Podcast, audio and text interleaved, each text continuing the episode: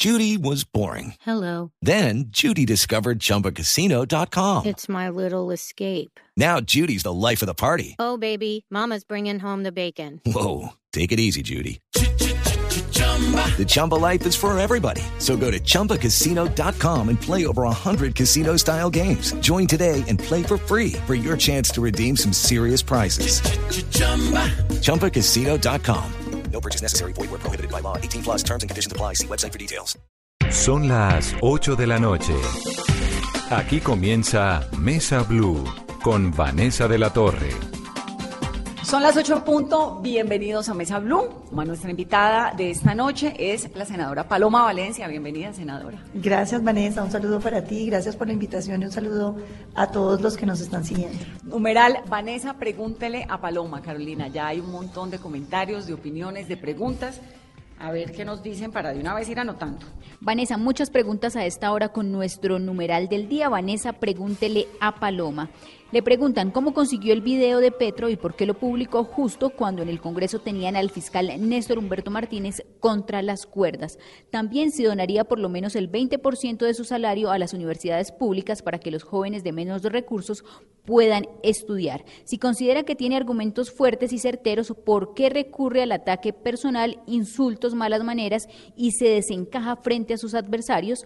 También le preguntan qué méritos ha hecho el hermano para ser cónsul en Miami. Recibimos todas sus preguntas con el numeral Vanessa, pregúntele a Paloma. Bueno, de todo eso vamos a hablar en breve. Voy a comenzar por la pregunta más importante de todas. ¿Cómo está Amapola? Bien, grandísima, ya tiene dos años. Feliz, una niña súper despierta, súper... ¿Dos años ya? Activa, sí. Y esto de ser política y mamá y campaña y venga y entrevistas y todo, ¿cómo lo maneja? Difícil, difícil, Vanessa. Yo creo que es un enorme reto eh, para, para las mujeres la política, porque eh, cuando yo no tenía un bebé, pues podía andar por todo el país sin limitaciones y quedarme hasta tarde y trasnochar y, y salir por la mañana. Y, pero hoy con la bebé, pues yo tengo que poner unos límites que los tengo que imponer yo mismo y que todos esos límites, de todas maneras, en una profesión tan competida como la política, tienen un costo. Eh, ¿Por qué usted no fue a tal reunión? Sí. ¿Por qué no estuvo No, pues en porque tal otra con la cosa? niña. Eh, y exige unos sacrificios. Yo, por ejemplo, he dejado de ir mucho a programas de opinión de por la noche, eh, voy a muy pocos, eh, mm, trato de no tener reuniones muy temprano, entonces la mayoría de los desayunos que son muy frecuentes en la política los evado, porque si no, no tengo tiempo para compartir con ella, aunque sea unas horas en el día. Dos años, ¿no? Dos años. ¿Y va a tener más o ahí? Yo creo que voy a plantar ahí porque es que es difícil otro bebé en la política. Yo creo que es, eh, digamos que uno tiene una logística que es más fácil. Más de llevadera. manejar. Pero, pero se la lleva para las giras. Yo me la llevo cosas. mucho. Amapola está saliendo desde que tiene tres meses. Su primera salida fue a Chaparral, Tolima.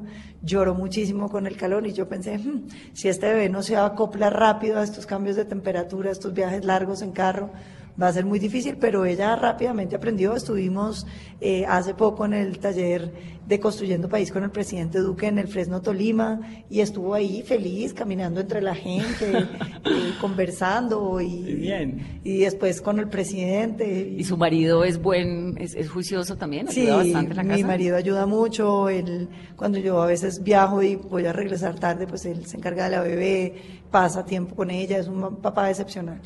Paloma, ¿cómo se la lleva con su suegro? Sabe que siempre me ha llamado la atención esa relación porque es que su suegro es una voz pues muy crítica, ¿no? Manuel Rodríguez, que es un ambientalista muy prestigioso, muy reconocido, critica un montón eh, algunas políticas eh, de Peñalosa, de otros. ¿Cómo se la lleva? ¿Cómo es una Súper mesa bien. en su casa con su suegro? Ah, pues sí, siempre es muy polémica, estamos discutiendo de todos los temas, eh, compartiendo impresiones, pero él es un hombre inteligentísimo, muy Inteligentísimo. respetuoso, eh, muy propositivo y siempre es un gusto poderlo oír, poder compartir con él, preguntarle cosas. Yo a veces le digo qué piensas de esto, qué piensas de lo otro, Le cómo crees que consejo. debo, claro, cómo crees que debo manejar esto. Y él es además muy meticuloso, me da un consejo muy profundo y muy dedicado, que se lo agradezco siempre mucho. ¿Y hay alguna vez en la que no se hayan podido poner de acuerdo definitivamente? Mil veces, mil veces no nos ponemos de acuerdo, pero eso hace que las charlas sean más largas y más entretenidas. Un 24 de diciembre hablando del medio ambiente.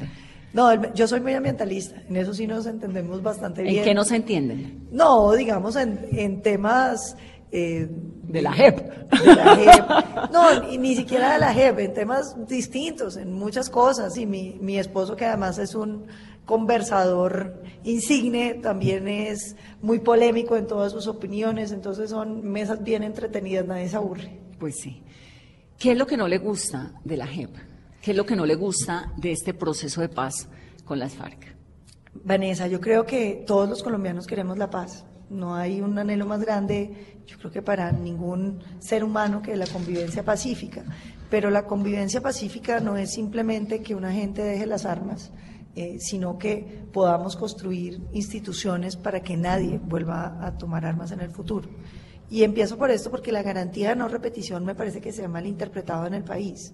Una garantía de no repetición significa que después de esta negociación todos los colombianos entendiéramos que el camino que tomaron las FARC, que eh, eh, la violencia no la debiera volver a repetir nadie.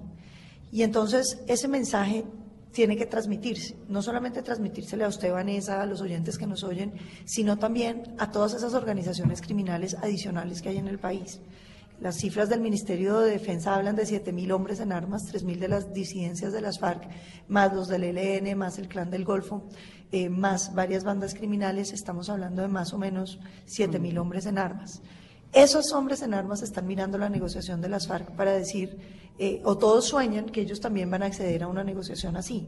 Entonces, el mensaje que se dé con esa negociación es fundamental para que todos ellos entiendan que Colombia no va a tolerar la violencia. Pero si lo que termina siendo es que usted no tiene que pagar cárcel, usted termina siendo senador, usted puede entregar unos bienes, pero no todos, no tiene que delatar sus rutas del narcotráfico. Yo pregunto, ¿qué entienden los otros grupos criminales? ¿Y qué entendieron los otros grupos criminales con el proceso de paz de los paramilitares? Digamos, ¿por qué justicia y paz sí y JEP no? Porque justicia y paz tenía unos elementos que son fundamentales. Había cárcel, cortica, sí, de acuerdo.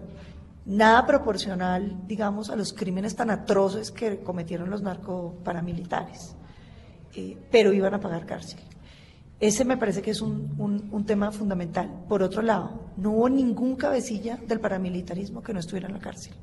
Y yo creo que eso es muy importante para este país, porque es claro, por ejemplo, yo pienso que eh, todos los grupos armados hoy entienden que, por ejemplo, los fenómenos paramilitares no van a tener tratamientos benéficos en este país.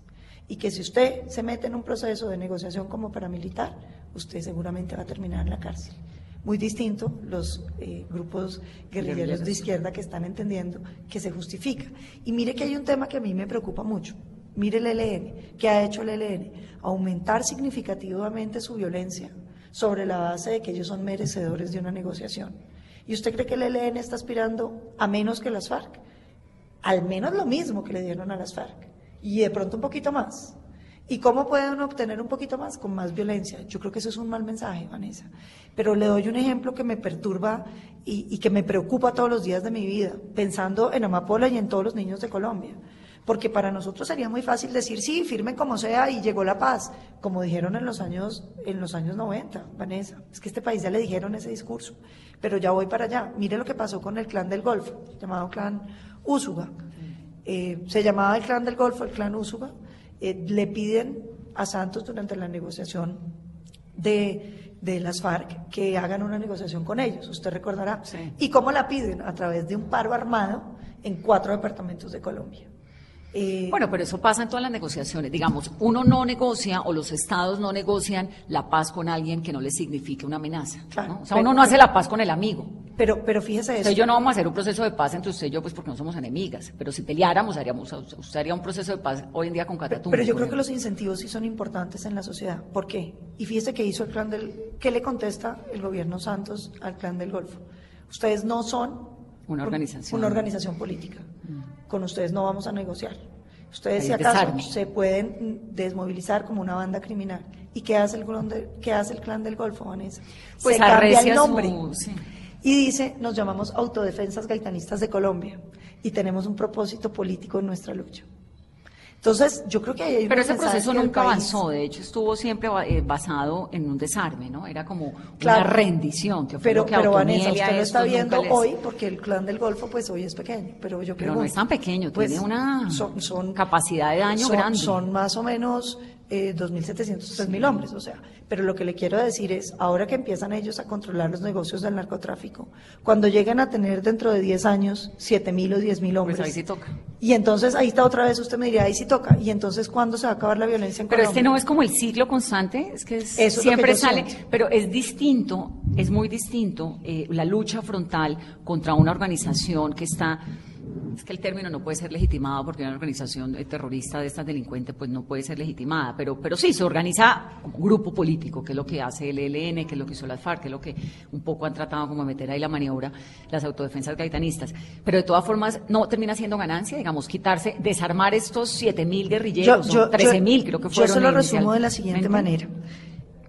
Hay una idea de que el contrato social colombiano quedó incompleto y que hay una fracción de la población colombiana que no acepta, digamos, el contrato social fundacional de este país y que por lo tanto usted negocia con ellos, los incluye y que cada vez vamos siendo más los que quedamos dentro del contrato.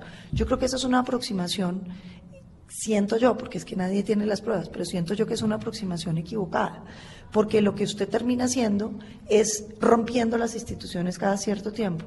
Yo creo que las instituciones solamente llegan a consolidarse y a materializarse como instituciones en la medida en que somos capaces de mantenerlas en el tiempo. Eh, ¿Qué quiere decir con esto? Que usted tenga coherencia durante el tiempo. Y, y ahí voy a lo de los años 90. Yo era una niña en ese momento, tendría 13 y 14 años, pero eh, me ha interesado siempre el tema político. Pues, Usted del de poco- 78, ¿no? Del 76. Pero, pero de, de, ese, de ese tema, em, me acuerdo que nos decían que llegaba la paz de Colombia y salimos a la Plaza de Bolívar a pintar las palomas y sacamos las banderas y los pañuelos blancos. Y yo sí me acuerdo de todo eso muy Mm. de la constituyente. Claro. Claro, pero es que eso fue lo más hermoso que le pasó a la historia reciente de Colombia. Pero Vanessa, que vino después de la constitución del 91, el periodo de violencia más, Más cruenta sí. que ha tenido Colombia. Y entonces usted puede decir, sí, eso no tenía nada que ver, pero fíjese que era lo que estaba pasando. Es que a la gente, a los colombianos se nos tiende a olvidar. La violencia de ese momento se volvió violencia de los narcos. ¿Y qué querían los narcos? Una negociación con el gobierno. Una negociación para que se suspendiera la extradición. Eh, y decían incluso en los mitos urbanos que es que eh, Pablo Escobar iba a pagar la deuda externa y que y entonces ofreció- había ofreció gente pagarla. claro, y decía yo no sé si ofreció o no yo Sí, ese es un gran mito urbano, es ¿no? un mito Pero- urbano pero pero se decía y, y, y lo que sentía y entonces medio país decía pues que negocien con ellos y medio país entre ellos Luis Carlos Galán mártir de esa lucha decía no, No. podemos ceder a que el narcotráfico infiltre nuestra sociedad y yo siento que toda esa lucha, por ejemplo, de Luis Carlos Galán y de toda esa generación, de ese esfuerzo contra esos narcos, terminaron negociando con el cartel más grande de cocaína del mundo, que eran las FARC. Pero quiero volver a la negociación de los paramilitares porque eh, usted me dice que, que, que tiene que haber unas garantías de no repetición. ¿Las hubo en los paramilitares? Digamos, ¿dónde está la gran verdad de los paramilitares? Claro, hubo gran verdad. Lo que pasa es que hubo errores. Porque- Pues más de 76 mil crímenes confesados, todas las fosas comunes que se encontraron. ¿Qué pasó, Vanessa? Pero eso fue porque lo encontraron, no No, porque no, no, los necesariamente... confesaron. Digamos, las, Las confesaron. las audiencias de los paramilitares nunca las transmitieron, que la Estoy todo Colombia. Eso le digo, nadie se eso le diera iba a decir que era lo que estaba pasando. El gran problema fue que la Corte Constitucional, me parece en un fallo muy equivocado, dijo que se había que privilegiar, digamos, el secreto para que los otros no supieran qué había dicho los otros, para que hubiera una verdad más cierta. Y entonces terminamos con anaqueles de expedientes que nadie se va a leer. Lo lógico es que esos, esos, esas audiencias hubieran sido públicas. Y yo temo que vamos para allá con la JEP en lo mismo. Y terminaron, y terminaron privadas- el Tuzo Sierra, Gordolindo, Macaco, Claro. metidos como si hubieran pagado una acción a un club en el club de los paramilitares y con unos y con unos beneficios que bueno luego se rompieron cuando continuaron delinquiendo y los extraditaron que también fue depende de donde uno lo vea se llevaron todas sus verdades No ¿Qué se las pasó? Lo- llevaron, lo que pasó con Mancuso nadie lo sabe Na- no se las llevaron porque toda la justicia colombiana ha podido ir, incluso senadores, han podido ir a hablar con ellos a sacarles las verdades que quieran. pero la gente no. Pero está. estuvieron en la usted cárcel. Habla, usted habla con las señoras de Mampuján, por ejemplo, que fueron Claro. nuestras invitadas en el programa de anoche. Las señoras de Mampuján a estas alturas con todo y, el, y, el, y, la forma como se han recuperado de ese dolor, que además me parecen las más tesas del mundo, estas tejedoras de Mampuján. Terrible. Hoy en día ven a Diego Vecino de frente, nos contaba una, ¿no? Lo ve, lo perdonó, pero el señor está ahí libre, tranquilo andando, y ella dice, yo a estas alturas nunca supe quién llamó, por qué no nos mataron, llegaron, eh, por qué nos desplazaron, no lo saben. La verdad de pero, pero mire, Vanessa, que yo creo que en eso fue una gran falla que tuvo la justicia de, de, de no haber permitido las audiencias públicas y la interacción de las víctimas. Pero ese error lo vamos a cometer ahorita igualito con la JEP. Usted ya vio las audiencias privadas de los cabecillas. Usted ha visto las declaraciones donde se está denunciando la esclavitud sexual, la, pedofilia de las FARC. Y esas niñas no han sido recibidas por la JEP. Y, los, y los victimarios no es que los vean por la calle después de haber pagado cinco años de cárcel, están de congresistas. Paloma, para uno superar todas estas dolencias de un país tan roto, tan dolido, tan, tan espantoso, ¿no tiene, como decía Juan Manuel Santos en algún momento, que tragarse algunos sapos para construir una nación distinta que tal vez su hija y, y las mías se merecen? Yo creo que hay que tragarse unos sapos, pero no hay que tragarse todos los sapos envenenados. Porque usted se puede querer tragar el sapo y puede terminar muriéndose con el sapo. Colombia ha venido teniendo unos ciclos de negociaciones y violencias donde vamos cambiando el malo según quién es el dueño de los cultivos ilícitos. Porque realmente lo que ha potencializado los ejércitos ilegales en este país son los cultivos ilícitos. Entonces, hay un tema ahí que es fundamental y es entender que tiene que haber una especie de eh, mensaje para la sociedad de que estas cosas no pueden volver a pasar. Y los sapos no pueden ser simplemente no pasó nada.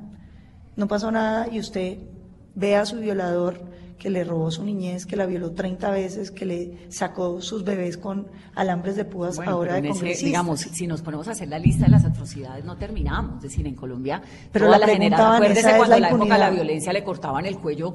Eh, mi mamá, que era de Tuluá, creció viendo cómo pasaban entre la pelea de liberales y conservadores cortándose la lengua. Claro. El, cuello, el, corte... Franela y corte, corte corbata. Entonces, digamos, vamos a seguirnos contando cada uno el horror del otro, porque los paramilitares tienen unos horrores, las FARC tienen otros. Pero es que yo no me siento representada ni por los paramilitares ni por las no, FARC. Yo tampoco, yo estoy tratando de, eh, entender, digamos, hacia dónde podemos construir un país distinto. Claro, pero el país distinto empieza por la justicia. La única manera de que usted pueda sanar estas heridas es que eh, confiesen la verdad. Pero mire, le pongo un ejemplo de lo que pasó ayer en la comisión. Entonces ahora Pablo Catatumbo no es narcoterrorista. Entonces no solamente tiene el privilegio de ser congresista, no haber reparado a una víctima. ¿En, qué le aporta, usted que es una senadora, una señora educada, que tiene un suegro maravilloso, que tiene una hija divina, que se conoce el país, que ha podido estudiar, que tuvo un, un abuelo presidente, un abuelo fundador de la Universidad de los Andes? ¿En qué le aporta al debate nacional que usted le grite a Pablo Catatumbo en el Senado? Usted fue no, yo no le grité. ¿Usted eso, lo que le dijo? No, yo le dije a Roy Barreras, deme el mismo tiempo que el narcoterrorista Pablo Catatumbo. ¿En qué le aporta eso al debate nacional? En que el país no puede olvidarse de que es que dejaron sentar narcoterroristas, pedrastras, pedófilos y, violadores, esclavistas sexuales. ¿Pero le aportan algo? Yo creo, Vanessa, que sí. ¿Qué? En que uno no puede permitir que eso pase. Yo no creo que esté ¿es el nivel del debate que, se debe proponer para este país? El nivel del debate es que no, no se puede primero negar la verdad ni esconderla. Pero la verdad no la están negando, la están, de hecho la JEP es una organización cuyo Pero Pablo Catatumbo, bueno, Vanessa, yo le pregunto, principal búsqueda es la verdad, o sea, por, por la JEP se pasa y se permiten ciertas cosas porque tienen que hablar. Claro, el que no hable se gana 20 años de cárcel. es el principio de la JEP. Pero hablar La verdad, pues confesar. No, no vio la declaración de Pablo Catatumbo, Paloma Valencia no es paramilitar ni yo soy narcoterrorista.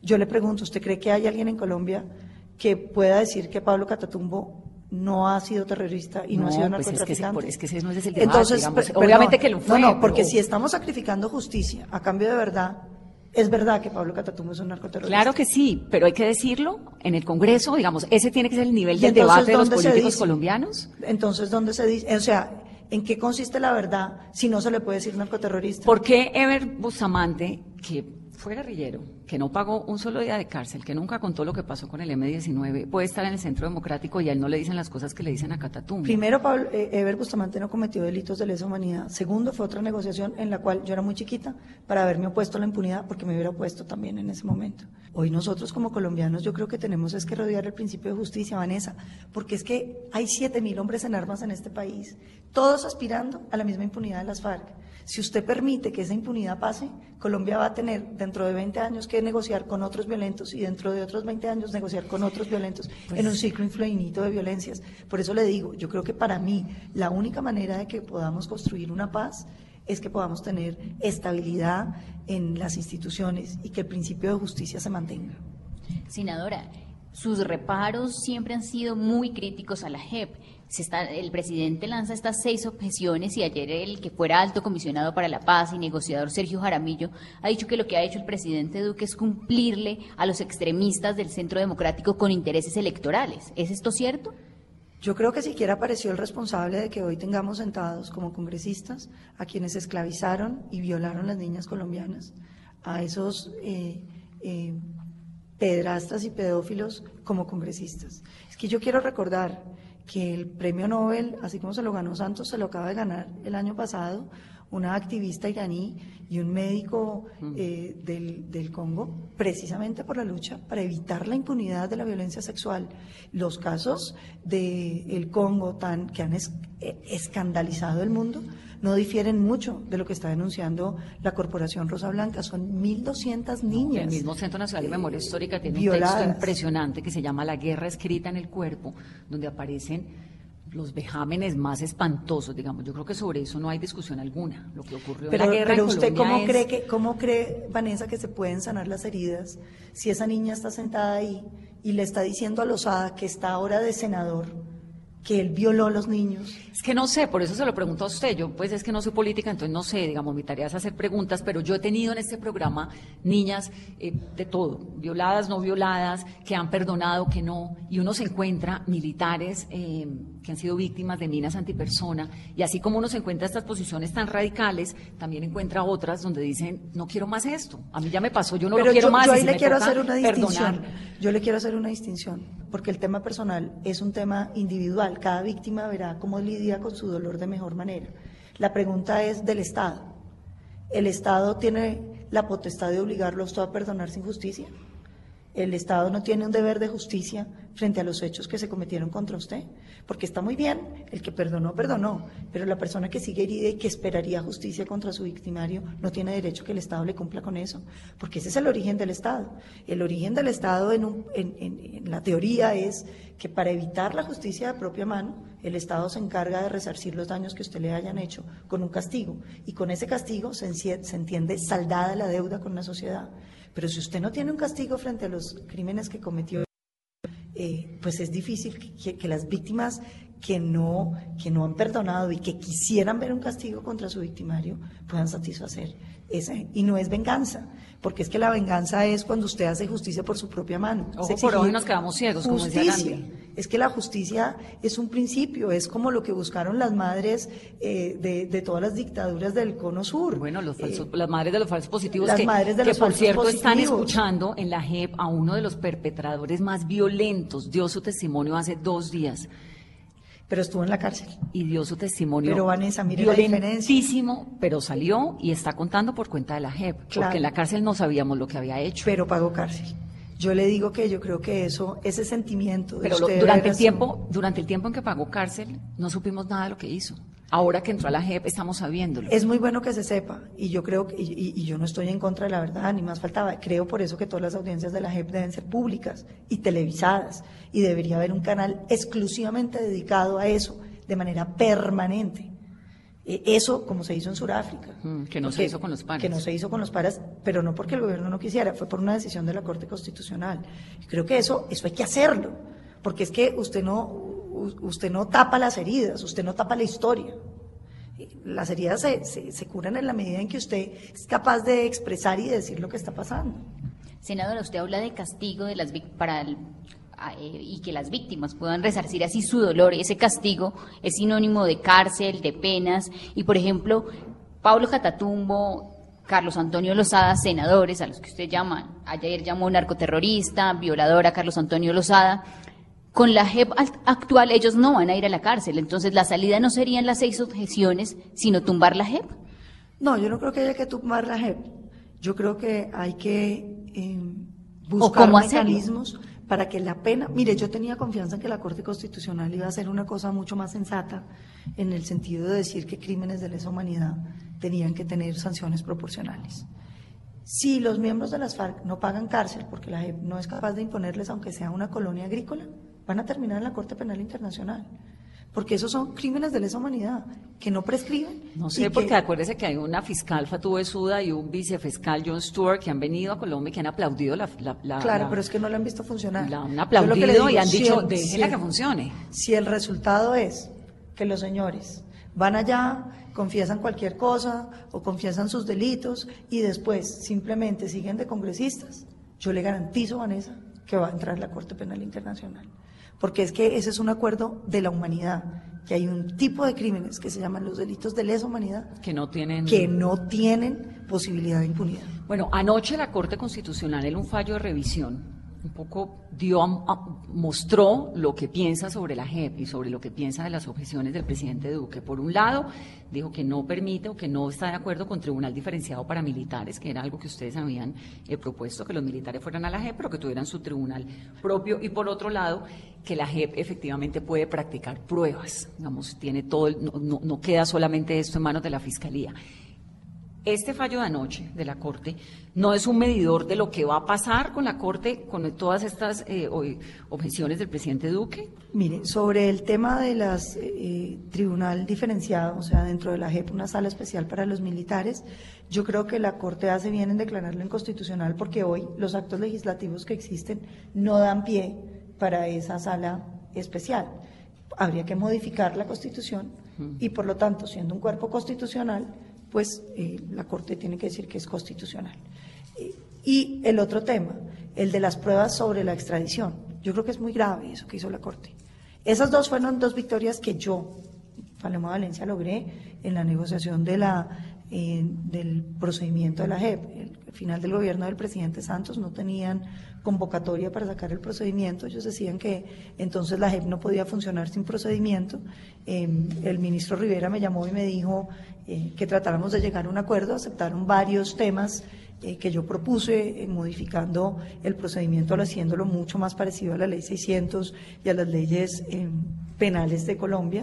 Em, y dejamos dos decisiones a las mayorías del Congreso. Una, la del trato diferenciado para las Fuerzas Armadas, que como digo, sí era inconstitucional, porque mientras no saliera el acto legislativo que cobije ese trato, pues no puede estar.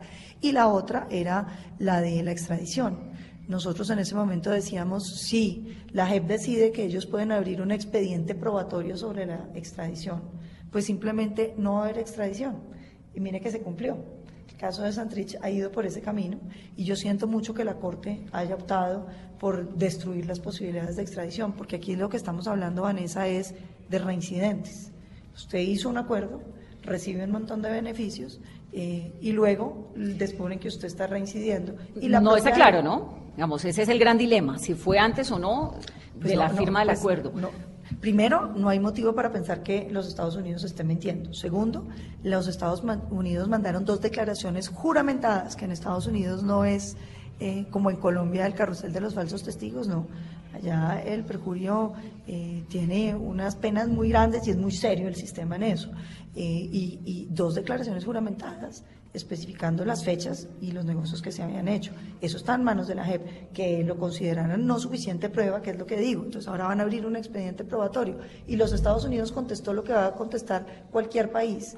Las pruebas en no, los pero países. Lo, de siempre es que Estados Unidos nunca manda, las pruebas se sacan en los juicios. Claro, no, pueden revelarse porque si no el juicio queda nulo. No, pero aquí en cualquier lugar del mundo, o sea, uno no cuenta cuáles son las acusaciones que tiene la fiscalía no puede. Pues porque los abogados entonces se, se van a defender. Entonces, en términos reales, ¿qué significa eso? Pues que básicamente eh, no se pueden practicar, no, no va a haber extradiciones para los miembros. Antes de, irme al, al, break, al corte de comerciales, le insisto sobre la pregunta. Esa, esa revisión de fallo que sale de la Corte Constitucional anoche no le indica a uno que las objeciones del presidente Duque van a terminar en lo mismo y lo que vamos a perder es un año tal vez un poco más, un poco menos, en medio de todo este proceso, porque igual la JEP va a seguir funcionando, tiene un andamiaje institucional pues, que se lo permite, pero vamos a seguir un año navegando sobre algo, algo en lo que ya hemos avanzado y que va a terminar lo mismo. Es que no hemos avanzado. ¿No es como la muestra esa? no hemos avanzado.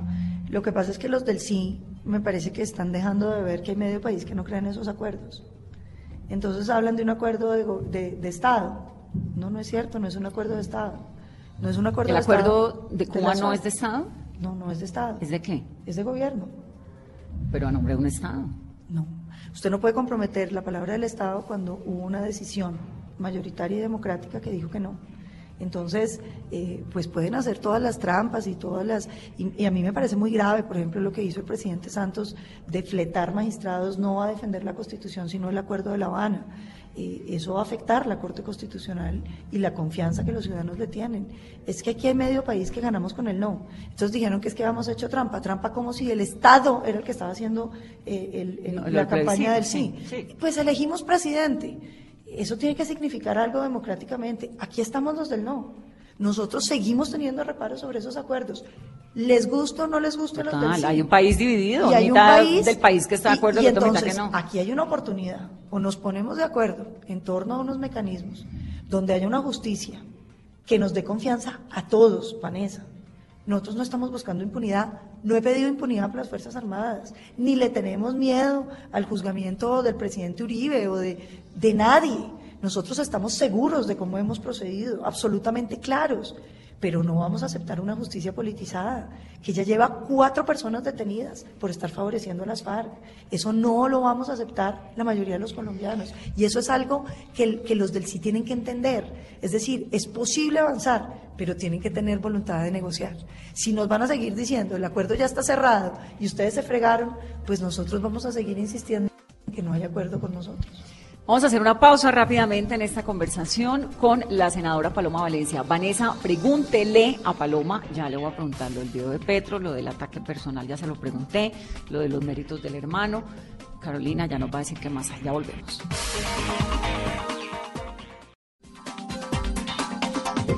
Senadora, el video de Petro, ¿de dónde sale ese video? Me lo entregaron ¿Ese día o antes? en el Congreso. Le voy a decir porque ya han mandado a inspeccionar todos los todos los videos y todas las eso de cámaras que- de Lo que seguridad. Petro decía, Carolina, era que se lo habían robado, ¿no? Sí, A- ellos decían que eran Montes. víctimas de un hacker. ¿Y sí? No, que van a ser víctimas de un hacker. Ese video, pues como después supimos, varios medios de comunicación lo habían conocido antes de que yo lo publicara. Eh, luego no, Caracol no, que quede claro porque lo hubiéramos publicado. eh, pero, pero creo que eh, pues era un video que había que sacarlo a la luz. Pero el Montes traicionó a Petro. ¿O Montes no se lo entregó? Mire, la gente que me, que me que dice que sabe o que dice saber qué hay en ese video me dice si quiere usted no sabe qué hay porque si no no lo había sacado. ¿Y qué puede haber? No sé. Yo solamente veo unas imágenes que me parecen eh, totalmente cuestionables para un político, que es un político recibiendo fajos de dinero en una reunión privada. A mí me parece que eso Sí, es una es imagen una imagen que no puede aceptarse para ningún político Sí. de ninguna de ninguna Ahora, si hay un delito o no, no lo sabemos, pero la imagen es estrepitosa. es estrepitosa y, y yo pienso que eh, esas cosas hay que sacarlas. Y la pregunta que hacían en Twitter es por qué la saca en medio del debate del fiscal.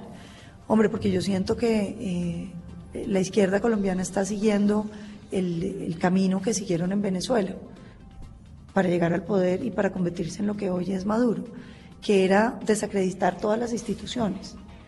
Yo entiendo perfectamente que haya dudas en torno a las investigaciones de Odebrecht, que creo que un fiscal ad hoc era necesario para que la investigación avance, eh, pero creo que el fiscal en todo lo demás ha hecho unas cosas muy importantes. Pero no nos ha explicado ahora cómo llegó eh, Luis Gustavo Moreno a la fiscalía, por ejemplo. ¿Por qué hay un medidor, o no sé si estoy equivocada, para la JEP y no para la fiscalía? Es decir, ¿por qué si el fiscal anticorrupción de Colombia está extraditado por corrupto a Estados Unidos? Digamos, Claro, ¿eso no pero- es pero eso igual de tiene que ver- estrepitoso que el video?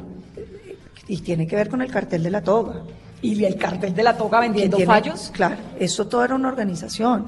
Eh, y que lo grave es que la justicia colombiana no está siendo capaz de descubrir esas cosas, sino que no las están descubriendo los Estados Unidos y sin los Estados Unidos no nos habríamos enterado Pero que la porque hay Corte un Suprema medidor. vendía fallos. Porque eso es increíble, pero ¿por qué había un, hay un medidor para la JEP y no para la fiscalía? No, porque mire, yo creo que el fenómeno de corrupción ha permeado todas las instancias de la vida nacional y hay que perseguirlo con toda contundencia. Pero en la JEP no solamente estamos viendo el fenómeno de corrupción, sino que estamos viendo la parcialización política, Vanessa. eh, es que estamos hablando de que aquí no es que se le estén vendiendo al mejor postor, se le están vendiendo con favoritismo hacia, el, eh, hacia las FARC. Entonces, la cuestión aquí es, se supone que la JEP va a construir la verdad, Vanessa. Y si la JEP es afín a las FARC, ¿cuál verdad va a salir? Entonces, aquí estamos es, protegiendo el sentido de la justicia y el sentido de la verdad. Entonces, el tema de la JEP es que aquí cinco personas, Vanessa, que yo creo que ni siquiera usted, que es periodista, se sabe los nombres, cinco personas, tres de ellos extranjeros, que nadie conoce en Colombia, que no representan a nadie, vinieron a nombrar todos los jueces de una democracia como Colombia. ¿Por qué tenemos que aceptar eso? Porque era un, bueno, sí, digamos, uno puede verlo desde esa óptica, pero pues en realidad era un acuerdo avalado por una cantidad de organizaciones internacionales y hacen un banco de de personajes y nominan y estas organizaciones los escogen. Y era un poco como avalar desde afuera. Pero no fueron las organizaciones, delegaron una persona. Pero además fíjese que el proceso de, paz, el proceso de paz de Colombia desde afuera es impresionantemente aplaudido.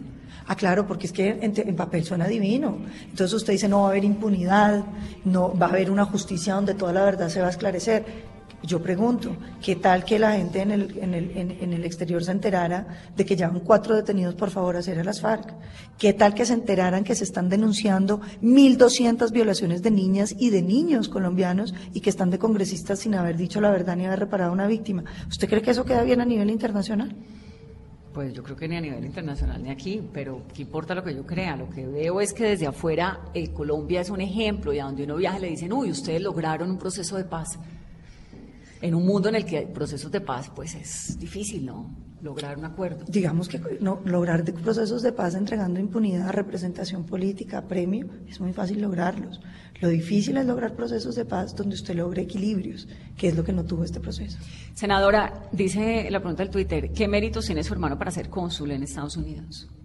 Y pues ese es un nombramiento del presidente Duque que yo celebro mucho, porque mi hermano ha tenido una carrera en la vida pública mucho antes que yo entrara a la vida pública, Vanessa. Usted sabe que la conocí yo en el oficio más bien de periodismo y yo siempre he trabajado en el sector eh, privado. Mi hermano, en cambio, trabajaba en el sector público. Eh, trabajó como asesor del presidente Santos cuando fue ministro de Defensa. Eh, todo el tiempo lo acompañó. Después fue su inspector general de inteligencia. Cuando yo entro a la política, el presidente Santos le dice, pues yo no puedo seguir ah. teniéndolo eh, en mi gobierno y por lo tanto usted se tiene que ir. Que fue muy injusto con él, porque el que tiene que pues ver con mis posiciones. Tiene que ver el hermano de uno con lo que eh, haga. Agustín es un hombre inteligentísimo, estudió economía en la Universidad de los Andes, tiene maestría en economía de la Javeriana. Eh, tiene siete semestres de la carrera de matemáticas que no terminó, pero que debió terminar. Es un hombre brillante, pulcro y que le tocó asumir un costo muy grande porque yo estuviera en la oposición, que su, su carrera política se viniera eh, se, frenara. y creo que eh, pues cuando el presidente Duque fue candidato él se acercó mucho a esa campaña le asesoró muchos temas de seguridad trabajó muy de cerca eh, ayudándole a escribir muchos de los programas. Y la gente que trabaja en campañas normalmente le dan un cargo. ¿por qué lo nombran cónsul y no lo dejan aquí? Vanessa porque si lo nombran cualquier cosa aquí entonces dicen porque es, el hermano de Paloma Valencia el presidente creo que optó por mandarlo a los Estados Unidos para que nadie diga que es que está haciendo política para favorecerme a mí. Senadora, se ha hablado mucho de fracturas al interior del Partido Centro Democrático. El domingo, con la decisión del presidente, ¿se le da gusto al sector radical del Centro Democrático y hoy el partido está unido?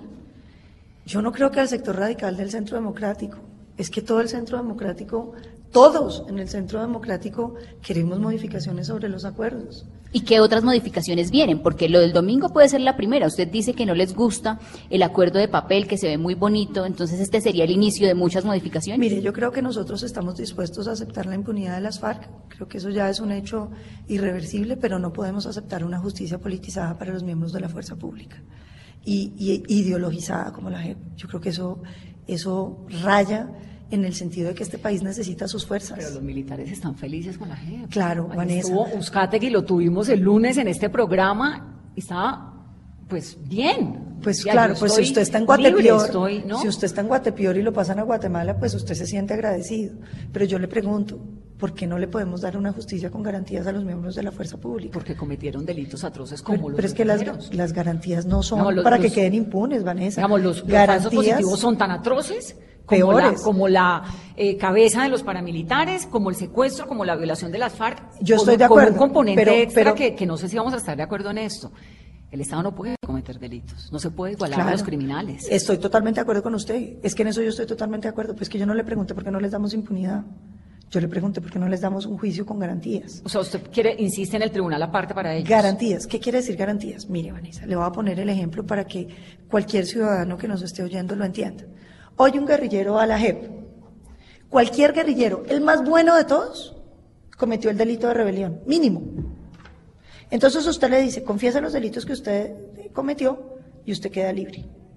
Perfecto, maravilloso. Si usted fue un militar de esos de los falsos positivos como los de Soacha, un genocida que debiera estar en la cárcel, usted va a la JEP y dice, sí, yo hice los falsos positivos de Soacha y queda libre. Pero la pregunta mía no es en esos, la pregunta mía es General Uzcategui, por ejemplo, un militar que es inocente. Entonces él estaba en la justicia ordinaria. ¿Qué hace la justicia ordinaria? Lo juzga usted con el Código Penal.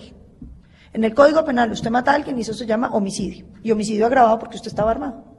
Esos son todos los delitos que tienen los militares.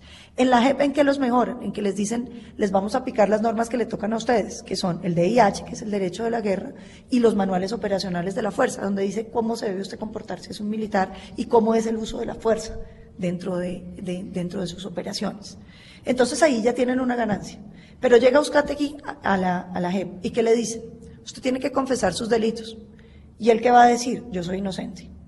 La No. primera pelea que yo di, Vanessa, fue lograr que en los acuerdos se, se- se incluyera que el reconocimiento de la verdad no significaba reconocimiento de responsabilidad. ¿Por qué? Porque usted puede considerar que usted es inocente. ¿Sabe qué me contestó el doctor de la calle cuando yo le, le presentaba estos temas? Me decía, a la JEP solo van a llegar culpables.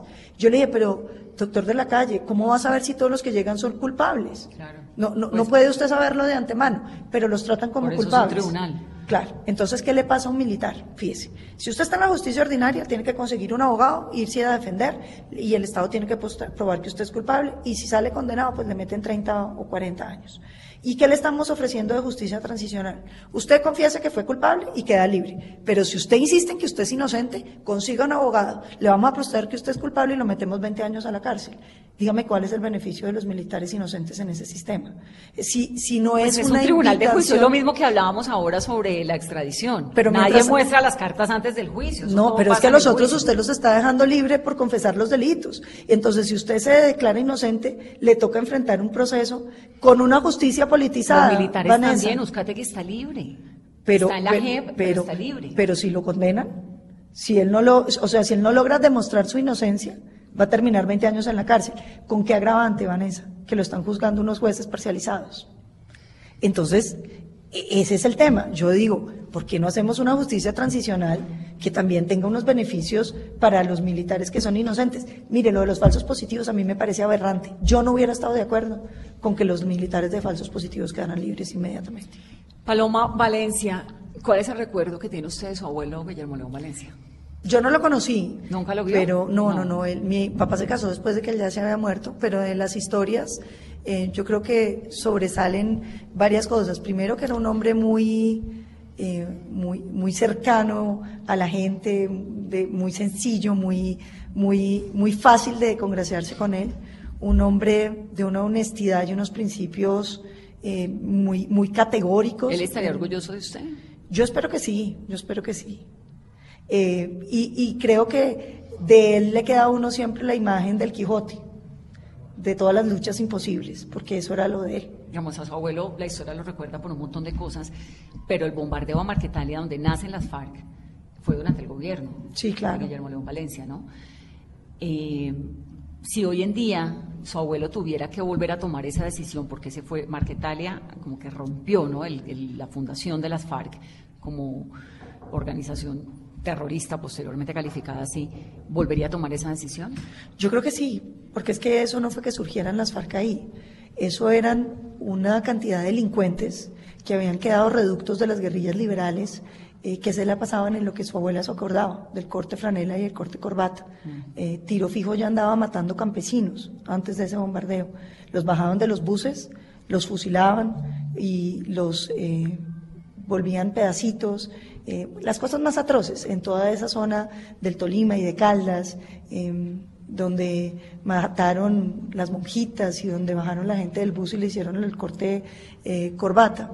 Lo que el presidente Valencia hizo fue bombardear el reducto donde se estaban reuniendo para formar lo que fueron hoy. Si él, claro, lo- eso ya se estaba, ya estaban ahí y en eso se- y a eso se dedicaban a asesinar campesinos pobres de Colombia. Eh, era, haga de cuenta un, un, eh, una cantidad de sociópatas que sobraron de la guerra civil de los mil días y que quedaron asesinando gente y que eh, les parecía que, que, eh, podían hacerlo. La razón por la que el presidente Valencia mm, bombardea Marquetalia, que además hay que decir que fue un bombardeo bastante exagerado por la historia, porque es que en esa, En esa época, no había nada. Sí, Sí, no había nada. Sí, es de decir, acuerdo. eso fue, eso fue más simbólico que cualquier cosa, pero era la idea de que el Estado no va a permitir que siguieran asesinando a los colombianos. Y el presidente Valencia le dieron los colombianos el título del presidente de la paz, porque a su tercer año de gobierno no hubo un solo policía herido en Colombia por actos de combate. Y los colombianos pudieron volver a salir a las calles. En la carrera séptima atracaban a todo el mundo. Eh, era una situación donde había declaradas 17 repúblicas independientes de estas guerrillas, eh, que no eran ya guerrillas, Sí, porque ya no tenían, era, no, eran reductos de, de sociópatas eh, tratando de organizarse y que empezaron después a recibir dineros de Cuba que, y por eso terminan convirtiéndose a la izquierda.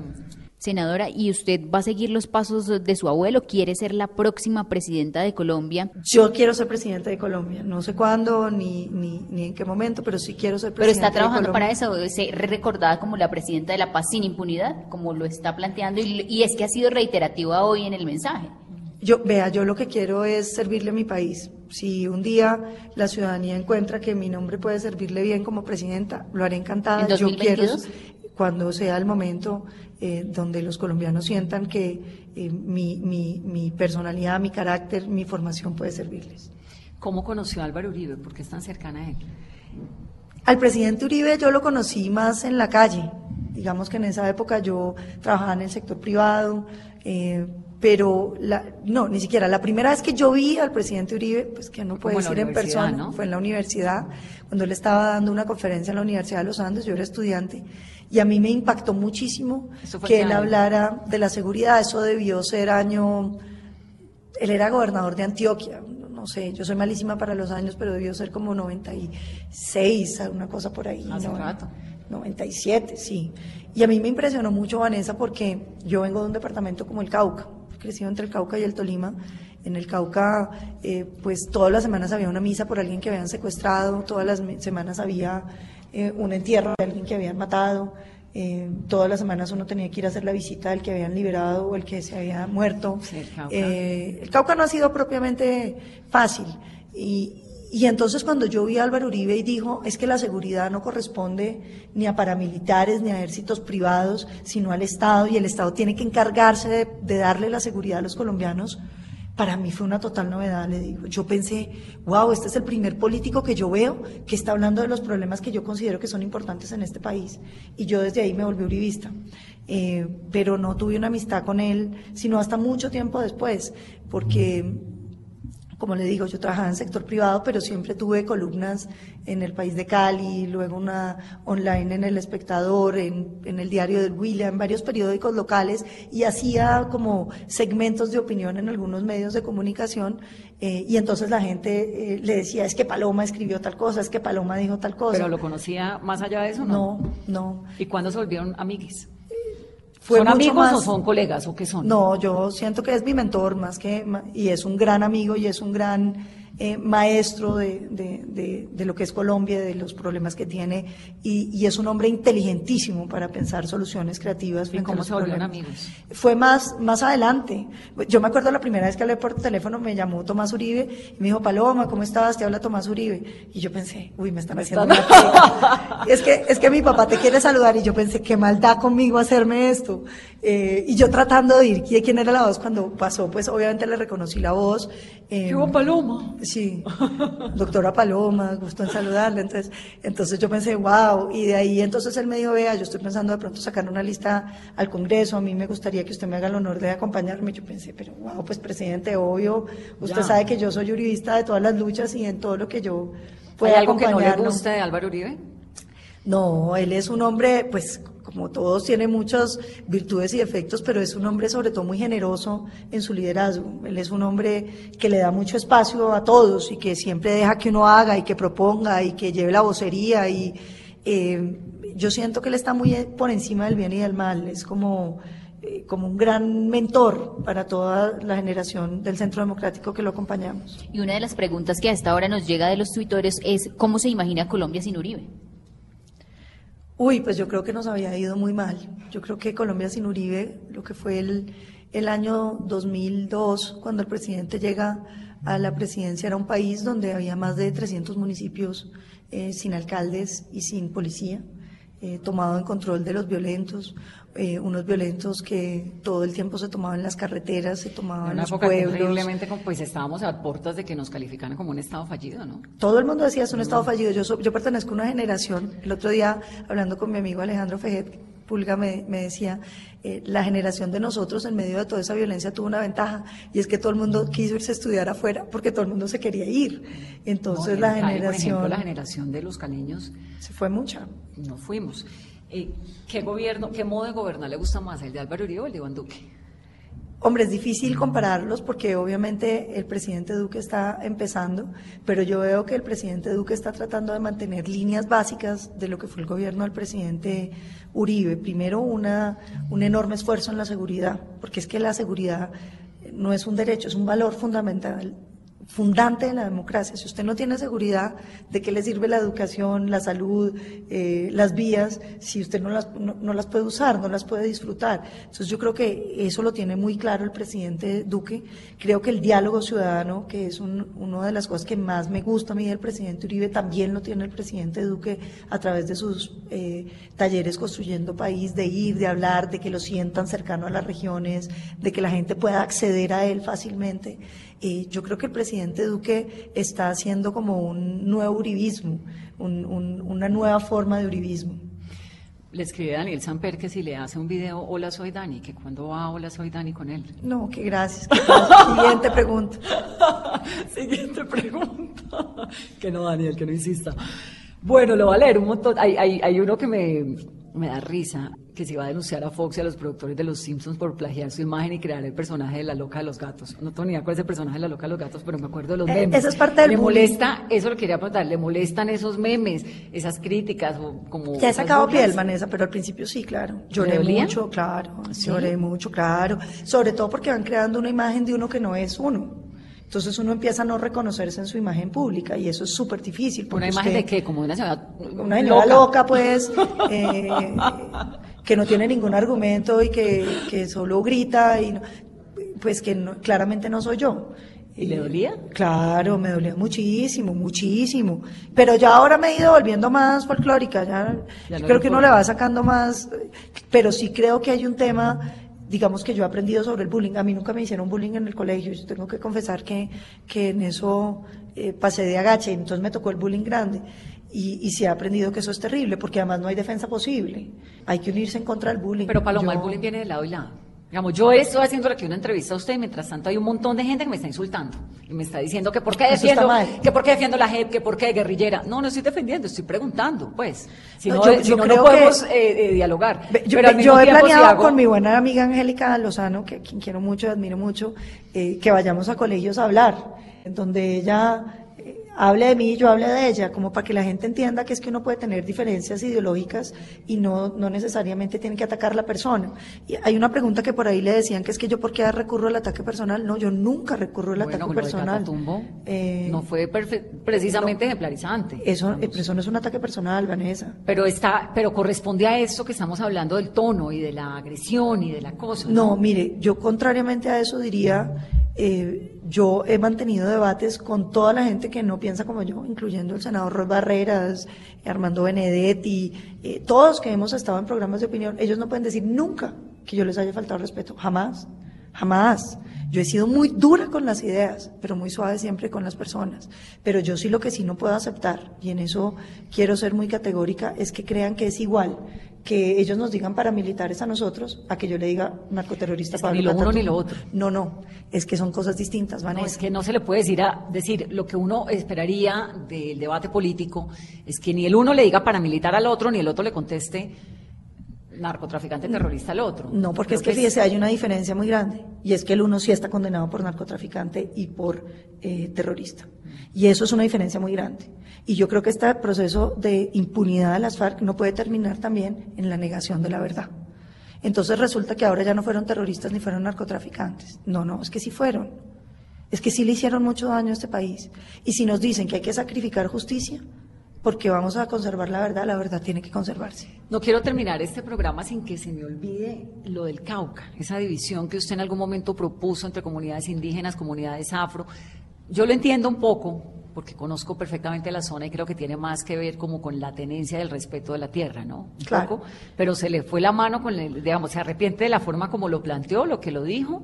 Sí, Porque que eso como no- que vamos a construir un muro como el de Sí, claro, gente como Daniel Samper ayudó a decir que es que yo era más o menos una racista. No, yo lo que dije es, bueno, pues ya, bueno, entonces denle toda la autonomía, toda, con su departamento. Eso no quiere decir que usted vaya a construir una pared. Usted pasa del Valle al Cauca y no se da cuenta. Salvo Pues que hay un mire, río y un puente. Sí, salvo que mire el letrero. Río Cauca, sí. Eh, Salvo que mire el letrero. Pero es claro que usted administra su territorio y los otros administran su territorio. Pero usted insiste en que debería haber como un, nos- pues es una frontera, lo que pasa es que no es una frontera delimitada donde diga, aquí comienza esa jurisdicción indígena o cómo sería. Eh, Lo que pasa es que yo lo ¿O que afro veo es que los indígenas del Cauca se han vuelto insaciables en materia de tierra. Ya tienen el 30% de la tierra productiva del departamento. Son el 10% de la población. Y siguen pidiendo más. Entonces la pregunta es, bueno, listo. ¿Y los campesinos del Cauca entonces a dónde los van a mandar? ¿Y los afro? ¿Y los afro del Cauca a dónde los van a mandar? Eh, entonces llega un momento donde usted tiene que decir, bueno, listo, ya tienen suficiente tierra, manéjenla, tengan sus proyectos productivos, que el gobierno ayude a montar, pro- que entre otras es hectáreas totalmente improductivas, ¿no? Las únicas que producen, producen amapola y, y- y coca. Entonces, ¿por bueno, qué no? una que está produciendo unos jugos, digamos, con Pero son pequeños, hay, no, y por ejemplo hay, uno- hay unos proyectos de, eh, hay un proyecto de café en el norte del Cauca absolutamente divino de los indígenas, hay varios sitios, pero lo que uno ve es simplemente es una acumulación de tierra en desmedro de los campesinos. Entonces yo cada vez que llego al Cauca y me toca a mí el desfile de los campesinos con lágrimas en los ojos, contándome que les invadieron la tierra de dos hectáreas, que le cortaron las patas a la vaca eh, porque él no quiso afiliarse al resguardo. Hombre, yo digo, esto, esto tiene que tener una solución. Ahora vamos a otro paro en el departamento del Cauca. Estamos en el Eh, paro. Ya están bloqueadas las cuatro entradas a, a Popayán. Que por cierto, Entonces, están pidiendo al presidente Duque que vaya, ¿va a ir? Están pidiendo los gremios, me han manifestado muchos que no vaya hasta que no haya desbloqueo. Porque lo que, que es nuevamente el tema, Vanessa, en el país todas las solicitudes son bienvenidas. Puede que a usted le vayan a contestar que no, pero no puede ser que la manera de obtener beneficios sea violentando los derechos de los De otros. acuerdo, y al señor que quiera moverse desde Cali hasta Ibarra, No, ir a y- Quito, que sea, Pasto. Y, y los claro. buses y la leche, todas las solicitudes son bienvenidas, el gobierno verá qué puede y qué no puede, pero no puede ser dañando los derechos de los demás. Otra de las preguntas a esta hora, senadora, es ¿qué opina de la candidatura de Ángela Garzón? Mm, Generó mucha molestia al interior de un sector del uribismo. Pues como todos saben, yo estaba con Samuel. Yo quedé muy triste porque yo tenía eh, mucha fe en que Samuel iba a ser no solamente candidato, sino alcalde de, de Bogotá. Yo creo que Samuel es un hombre extraordinario, pero de Ángela no puedo sino decir cosas buenas. Es que Ángela ¿La es una mujer, claro, es una mujer inteligente, es una mujer preparada, es una mujer eh, que tiene una visión de Bogotá que quiere hacer las cosas bien, que es de mi partido, que comparte conmigo eh, cada vez que nos vemos. Yo la quiero mucho, la admiro mucho, me parece una gran mujer y siendo mujer, pues imagínense si no la vamos a apoyar con todas. Sí, eso sí, mujeres por mujeres siempre. Siempre. Doctora Valencia, muchas gracias. Senadora Paloma Valencia, por estar aquí en Mesa Blue. Un gusto. Lo mismo, Vanessa, muy contenta de haber podido conversar con ustedes y espero que esa imagen pública de la loca de los gatos, o como se llame, eh, eh, quede en algo disuelta, Ah, eh, porque yo creo que es terrible, digamos, esa caricatura de, y sobre todo, fíjese que yo creo que tiene mucho que ver con las mujeres. Son a las mujeres a las que A nos las mujeres nos dan duro, más. ¿no? Muy duro. Muy duro. Y en la política más duro. Y entre nosotras. Eh, y yo creo que en esto eh, es bueno eh, construir las imágenes reales de, de quién es quién, porque es muy fácil ganar argumentos exagerando las posiciones de los otros, pero es mucho mejor entender los argumentos para debatirlos con argumentos. Pues aquí bienvenida siempre. Muchísimas gracias, feliz de haber podido compartir con ustedes. Un saludo a todos. Y ustedes que tengan una muy feliz noche de jueves. Esto es 没钱.